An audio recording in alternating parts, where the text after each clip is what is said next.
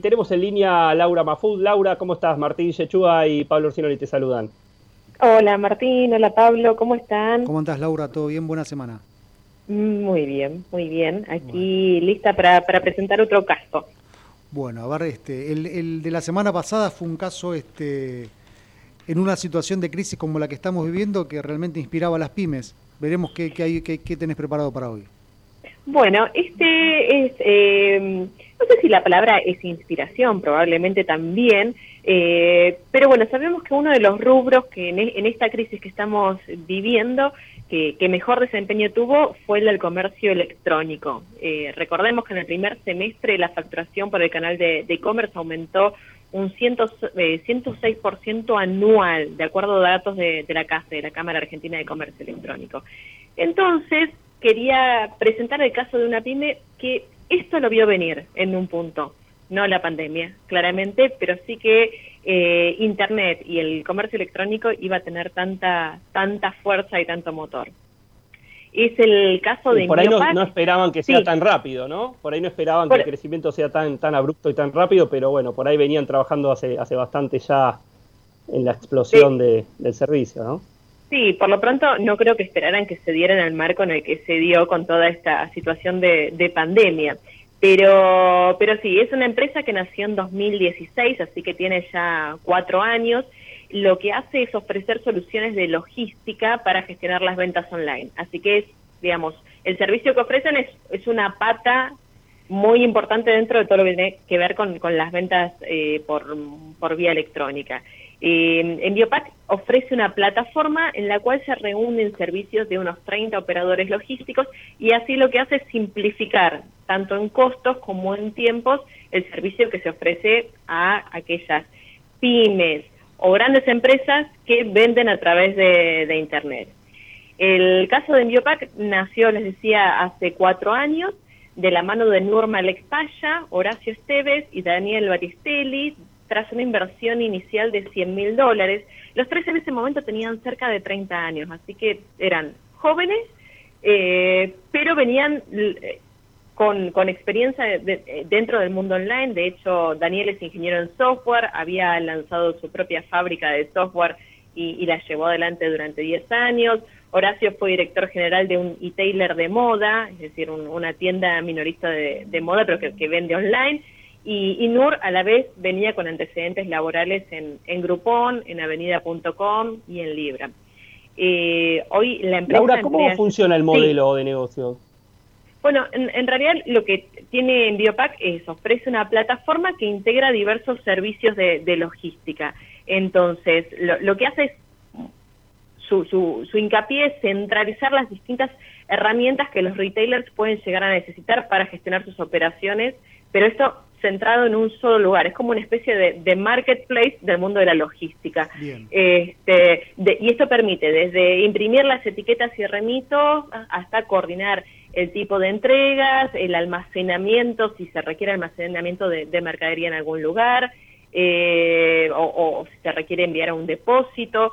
Digamos, el, tipo de servicio se adecua a la necesidad del cliente. Y en ese marco hay unos 30 proveedores logísticos para que la, empresa que contrata el servicio pueda terminar de decir, bueno, yo quiero ir por este lado o prefiero tal otro. Eh, de modo que en Biopac lo que hace es centralizar todo eso en un solo lugar. Bien, bien. Ahora es un negocio este, escalable seguramente, ¿no? Digamos, porque no, no necesariamente en Argentina está la, valga la redundancia, la necesidad, sino que seguramente en otros países también está esta necesidad de simplificar un poco y centralizar toda la información en un mismo lugar.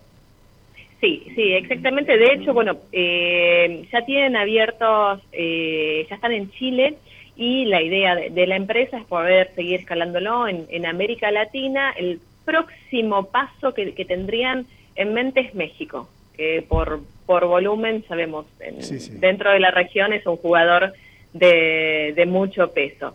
Así que sí, sí, la idea es poder seguir escalándolo.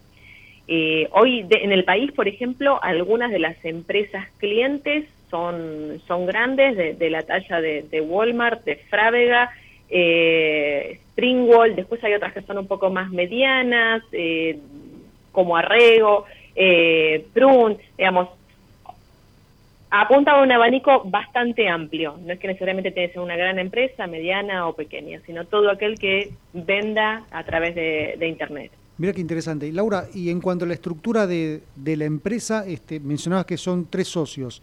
Y en relación, a, en relación a ello, este, ¿cuántos empleados tienen? Si tenés información, ¿no? ¿qué perfiles tienen? Porque imagino que como todo marketplace debe ser gente este, joven con un perfil netamente vinculado y asociado a lo digital y a las tecnologías de la información. Sí, sí, muy, muy perfil tecnológico. Hoy son 45 empleados, eh, pero están en la búsqueda de, ampliar más el, personal. De hecho, en realidad la, pandemia encontró a Enviopac en, en un momento en el que estaban relanzando la marca y el relanzamiento de marca implicó una inversión de 3 millones de pesos, con lo cual digo, no, no, no es que era simplemente eh, algo, algo sencillo ni así nomás.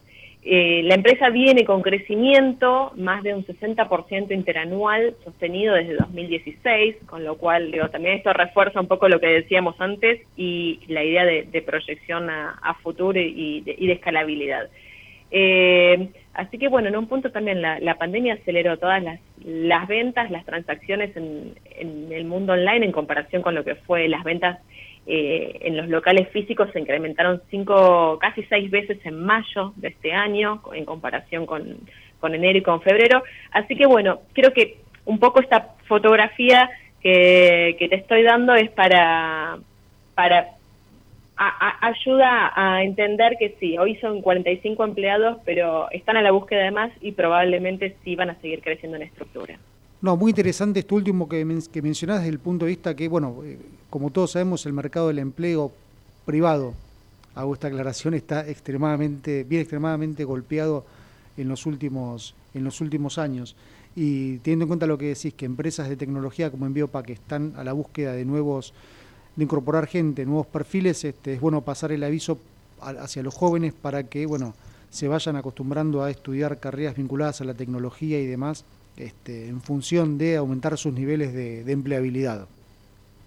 Sí, sí, bueno, sabemos que todas las, disciplinas STEM, eh, que son las que apuntan un poco al, sector tecnológico, es, eh, representa lo, lo, que viene, digamos, dentro de todo lo que tiene que ver con, la venta online.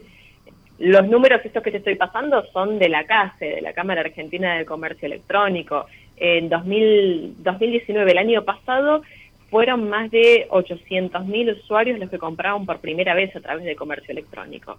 En mayo de 2020, ya en cuarentena, es como si el crecimiento en cuanto a la cantidad de transacciones, eh, digamos, lo que se dio en tres semanas es lo que hubiera sido o transcurrido en tres años. Entonces, la aceleración que, que se está viviendo es abismal. Y todas las empresas que se están desempeñando dentro de este segmento claramente van a acompañar eh, ese crecimiento, ese impulso. Bien, bien, bien. Laura, excelente columna como todos los lunes. Un caso también que vale, vale tenerlo en cuenta.